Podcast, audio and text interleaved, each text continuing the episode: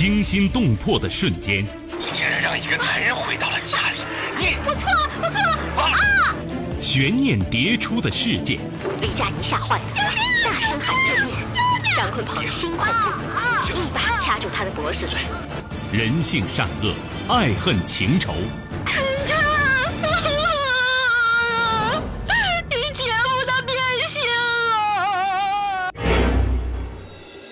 谁是你今生难忘的人？谁没有今生难忘的事？难忘今生，淮南带您看尽世间百态。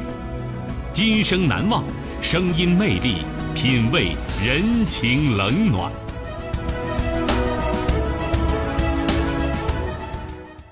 欢迎您收听《今生难忘》，我是淮南。世界回顾，时间二零一四年，地点南宁，人物江宇、朱华、何荣，事件帅局长和丑情人。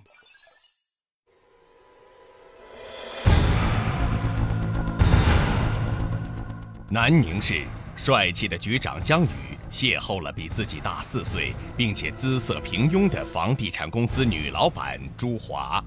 一次醉酒后，两人成了情人。随后，一系列意想不到的事情发生了。帅局长和丑情人。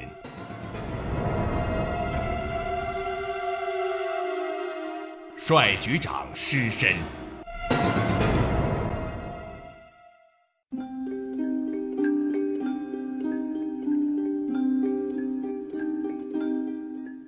二零一三年五月一天上午，江宇接到南宁市某房地产公司老总朱华打来的电话。张局长，听说您多年没进过电影院了，明天有电影首映，我想请您和您的司机去看吧。江宇乐呵呵大笑，哈哈哈，这个点子好，不过我得看看呢，明天有没有时间，我们再联系。放下电话，江宇还在回味。这个朱华有点意思。江宇帮过朱华一点小忙，朱华知道请江宇吃饭，他不会轻易去，居然想到请他看电影。江宇时年四十，南宁当地人，市里某部门的一个局长，魁梧帅气，妻子何荣也是公务员，夫妻俩感情很深，上初三的儿子学习成绩优异。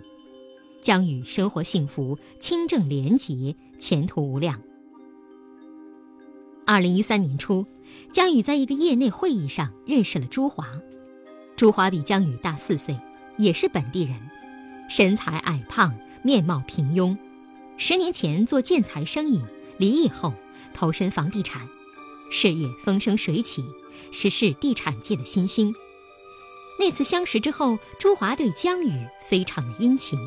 经常邀约，业务上的正常往来，江宇也不拒绝，每次都带着一两个同事赴约。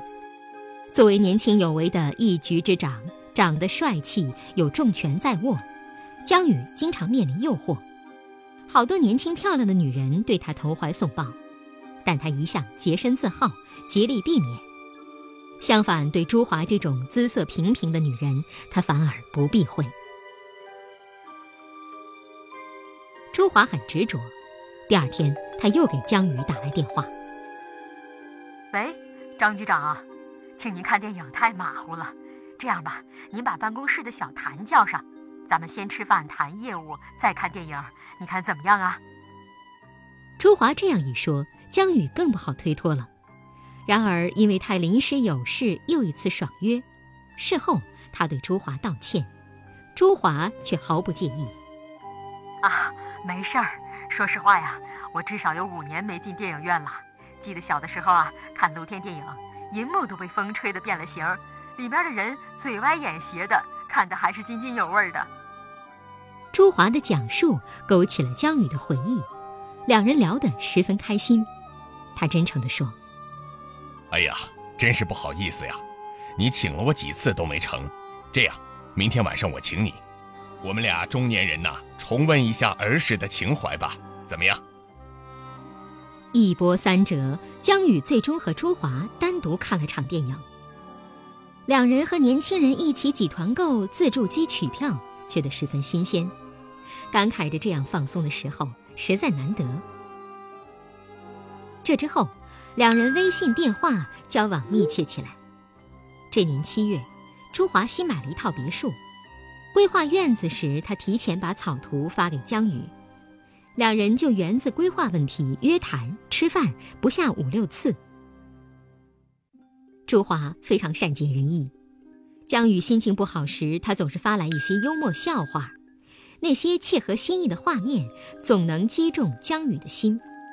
官场多年，江宇习惯了在人前掩饰情绪，妻子工作也很忙，他也很少对他吐槽，这样不用多说就懂自己的实在难得。就这样，两人越走越近，成了无话不谈的朋友。让江宇欣慰的是，朱华从不在工作上对自己有额外要求。有时他主动问他需不需要帮忙，他总是摇头说：“嗨，能正常途径办下来的事儿，干嘛给你添麻烦呢？”这份体贴是江宇最看重的，也让他对朱华越发没了戒备。二零一三年九月，一天，朱华又请江宇吃饭，当晚。江宇妻子出差不在家，孩子在岳父母家，他不用担心晚归，就多喝了几杯。他特意叮嘱司机不用接他，到时候让朱华送自己回去。晚上十一点，酩酊大醉的江宇被朱华带到了朱华家里。面对主动的朱华，江宇无力反抗，在意识模糊情况下，和他发生了关系。第二天早上。江宇一睁开眼睛，朱华春风满面、含情脉脉地守在他床边。我去厨房给你做早餐。说完，不顾江宇的躲闪，强行吻了他一下。江宇顿时明白，昨晚发生了不该发生的事，他追悔莫及。尤其看到朱华穿着睡袍的背影，越发显得矮胖，他恨不得扇自己几个耳光。妻子时尚又漂亮。那些对他投怀送抱的女人也个个颇有姿色，想不到鲜花没吃，却失身于朱华。做朋友，他不计较他的外形，只要相处的舒服。可发生了关系，他才意识到，无论心理还是生理上，他都很难接受这样一个女人。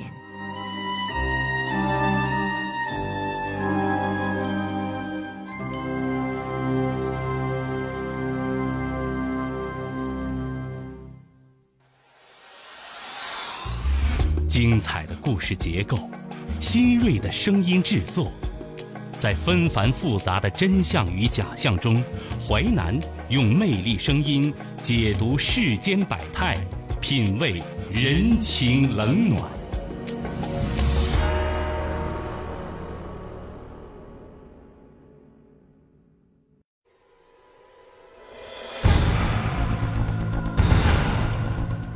南宁市。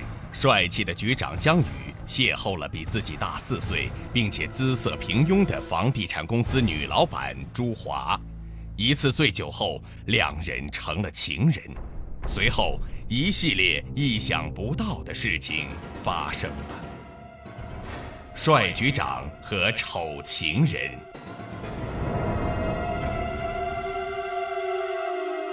安全情人出手阔绰。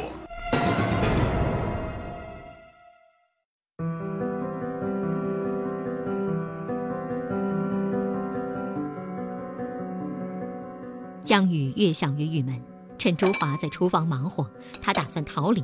谁知朱华迅速冲过来，从身后抱住他，连连道歉：“对不起，对不起，你长得太帅了，我知道我这种女人配不上你，让你受委屈了。可是我是真心爱你，和你在一起，我什么也不图，我不会给你带来任何麻烦的，更不会影响你的家庭。最重要的是，你和我在一起很安全。”周围的人根本不相信你我是情人。我不但不会影响你仕途，相反，我会用我的钱为你拓展。朱华的这番表白低到尘埃里，让江宇五味杂陈。他没有任何表态，沮丧的离开了。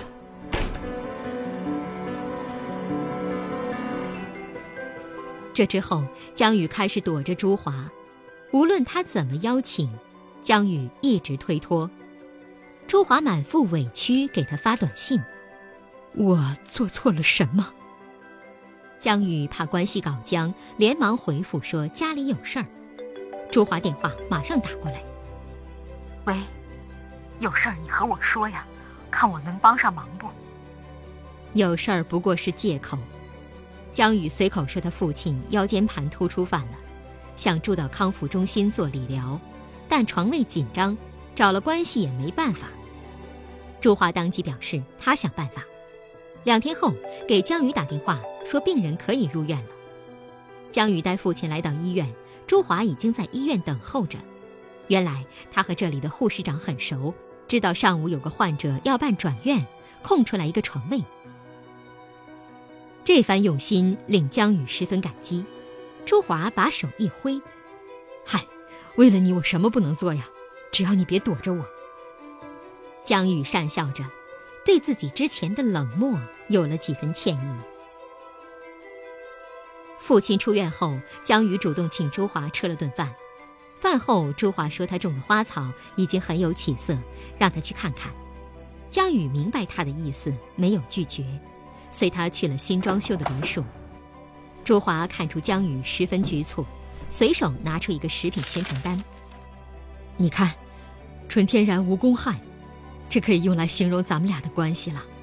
江宇问他什么意思，朱华笑了起来。我，我不会像年轻女孩那样缠着你，让你劳神破费，也不会给你带来麻烦，影响你的家庭和工作。相反，我还能帮到你。你看。是不是无公害？作为一个在仕途上发展多年的政府官员，江宇可没有那么幼稚，也不信朱华混迹商场多年会永远无欲无求。不过这段日子来，他确实看到朱华对自己的用心。他想，如果他拒绝，朱华很可能会鱼死网破，而维持目前关系，反而能相安无事。于是那晚，江宇没有再拒绝朱华，两人真的成了情人。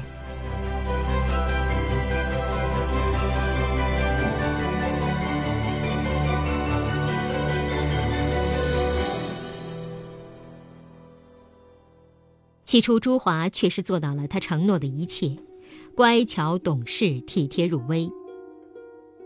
二零一三年十月一天。江宇随口发表了几句对路虎车的崇拜，朱华就买了一辆神行者二送给他。江宇断然不接受，朱华百般劝他：“哎呀，放心，车在我名下，就是给你开。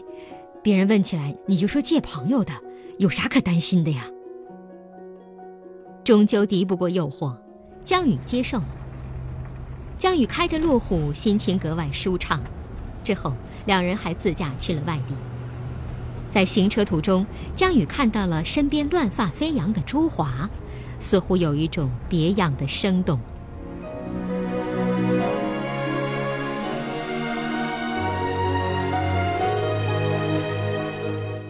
和朱华在一起后，江宇曾一度担心两人关系被别人窥破。当朱华再度组织由他参加的饭局时，他小心观察周围人反应。果然，他发现根本没有人把他和朱华想到一处。有几次，他主动拿自己和朱华开玩笑，还有朋友事后提醒他：“我说老姜啊，这朱华人不错，你一个年轻有为的局长，非拿一个没什么姿色的女人开玩笑，你这不明摆着拿人家开涮吗？我说你不厚道啊！”江宇至此也就放心了。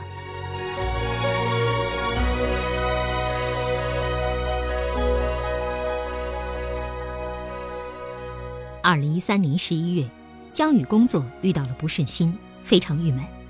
朱华一再安慰他：“哎，没事儿，凭你的实力还会有上升空间的，但是你必须打点一下。”哎，谈何容易啊！我不会打点关系，再说我也没钱呐。江宇感叹不已。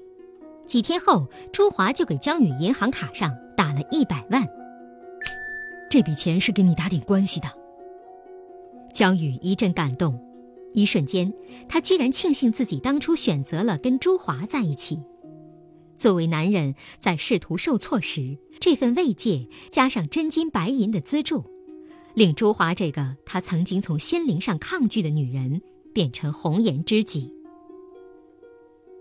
就在江宇暗自得意、坐享其人之福时，二零一四年五月一个周末，他和朱华的关系无意中露馅了。这天晚上，江宇和妻子在客厅看电视，他手机短信提示音响了。何荣没有查看丈夫手机的习惯，那天顺手拿起手机递给江宇时看了一下。江宇做事谨慎，和朱华交往后，手机短信都会及时清理。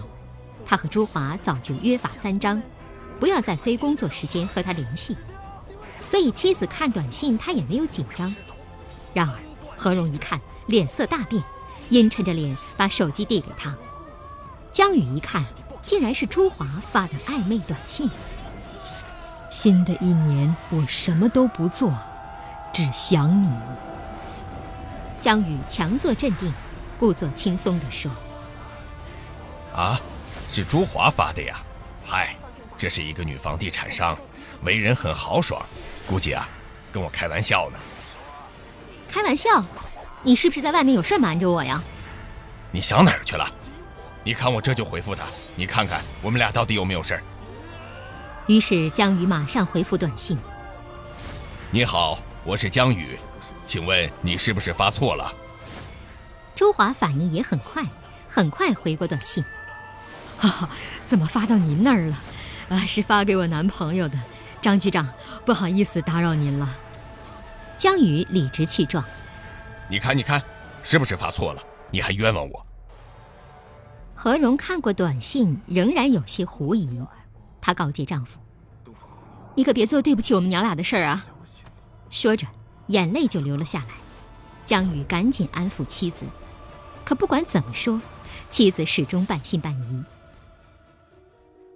妻子的态度让江宇十分不安，在他的字典里，必须事事稳妥，不能留下任何隐患，否则妻子万一追查，势必影响仕途。于是，第二天江宇找到朱华，朱华非常过意不去：“对不起，我喝多了，我一时忘记了你的叮嘱，我回复那条短信，应该打消了你老婆的顾虑了吧？”江宇摇摇头：“哎。”不够啊！为了证明自己光明磊落，他想请朱华和妻子见上一面。这样吧，我领你跟他见一面。我敢把人领着让他见，就说明我啥事没有。朱华有些为难：“我，我不想去，我怕我表现不好。”那怎么行呢？你都给我的生活带来麻烦了，怎么能袖手旁观呢？你这不去也得去。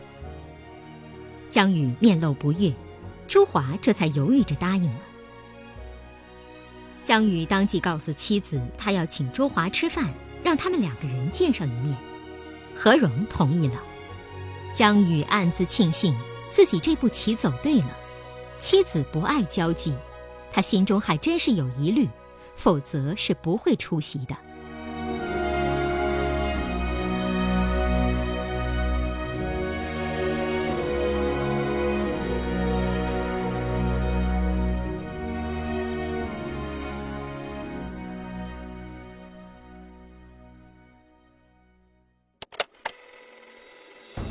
欢迎您继续收听《今生难忘》，淮南带您看尽世间百态，声音魅力，品味人情冷暖。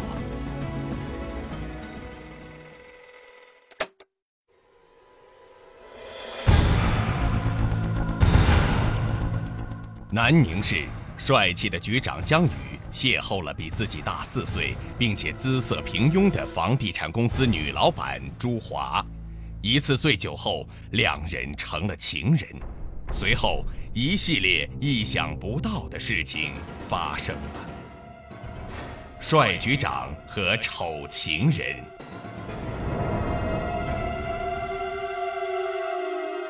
孽缘败露，疯狂行凶。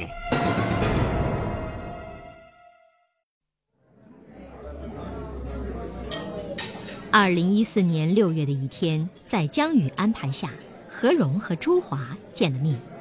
江宇注意到，妻子看到朱华的刹那，略微有些吃惊，随即笑了起来。那个朱姐，是我多想了。一顿饭，何荣吃得轻松愉快，朱华脸色越来越难看。何荣打消了疑虑，朱华却不依不饶起来，一个劲儿质问江宇：“你请我和你老婆见面，是想让我出丑的吗？你？”江宇赶紧解释：“哎呀，没有没有，是你多心了。你虽然不漂亮，但很有女企业家的魅力。”虽然这次有惊无险，但做事谨慎的江宇还是决定分手。没想到，一向温柔的朱华反应激烈：“为什么呀？我从来没有要求你为我做什么，在你妻子面前，我受尽委屈，你还跟我提分手？”但江宇铁了心：“你的车我还给你，你打给我的钱我也没动，也一并还给你。”你找个好男人重新开始吧，放过我吧，行不行？可是我只爱你。朱华哀求不已，但江宇决心已定。江宇说到做到，真的不再接朱华的电话，也不再回复他短信。朱华一条条短信源源不断发来，哀求他不要分手。江宇自知朱华舍不得伤害他。自讨没趣儿一段时间，就会偃旗息鼓，并没有理会。然而一周后，朱华不打招呼，突然来到江宇办公室。你，你真这么无情？江宇怕同事听见，连忙带他出来。两人在一家酒店坐定。朱华冷笑一声：“哼，我去你办公室就把你吓成这样。如果我去找你老婆，你觉得会怎么样？”江宇火了。什么？你还要找我老婆？当初你怎么跟我说的？什么天然绿色无公害？啊？我是那么说的，也是那么做的，是你让我太失望了。何荣已经怀疑过一次了，你再闹下去，我的家和前途也就到头了。我跟你说，我们好聚好散，就这样吧。你那么怕他，你可以离婚呢。凭我对你做的这些，完全有资格要求你离婚。给我一个明媒正娶的婚姻。朱华的势头让江宇越感可怕，他把车和钱还了回去，但朱华拒绝分手，还威胁江宇：“你如果一意孤行，我就把我们的事儿告诉你老婆，我告到你单位，我让你身败名裂。”看着他凌厉的目光，江宇只好服软周旋。哎呀，行了，你别冲动。我们都冷静一下，再好好的考虑考虑。接下来几天，朱华不停打电话问江宇考虑的怎么样了，他支吾着不肯正面回复。朱华再也忍不住，给他下了最后通牒：最后三天，你自己看着办吧。朱华来真的，江宇意识到，如果不从，朱华会彻底毁了他。想想家庭地位。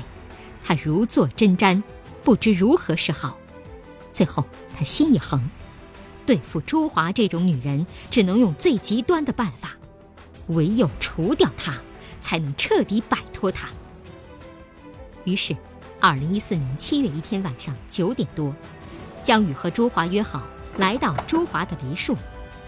他最后一次请他放过自己，但朱华毫不让步。两人再次发生激烈争吵，江宇痛心疾首。朱华，你既然不给我活路，那你就别怪我狠心。说完，他掏出事先准备好的水果刀，猛地朝朱华刺去。让我朱华躲闪不及，胸部连中三刀，倒在血泊中。江宇惊慌失措，逃之夭夭。有邻居听到异常声响，报警并拨打了幺二零。朱华被送到医院后，抢救无效死亡。一周后，江宇被抓捕归案，他对自己的所作所为供认不讳。二零一五年一月，江宇以故意杀人罪被宣判死刑，缓期两年执行。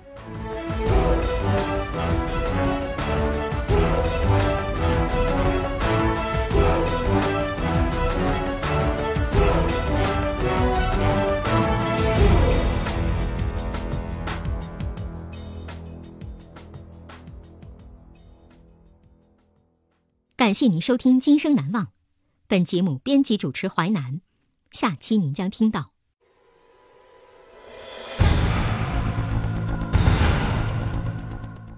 二零一六年三月二十七号，天津发生一起血案，花季女孩被人掐死在出租屋内。经警方调查，凶手是死者的男友。一对恋人为何反目成仇？原来两人双双伪装成富二代，当真实身份曝光，一场杀戮上演了。恋人伪装富二代酿惨剧。今生难忘，吉林新闻综合广播首播时间周一至周五十七点三十分至十八点，重播时间二十一点至二十一点三十分。吉林广播网、蜻蜓 FM 在线点播收听。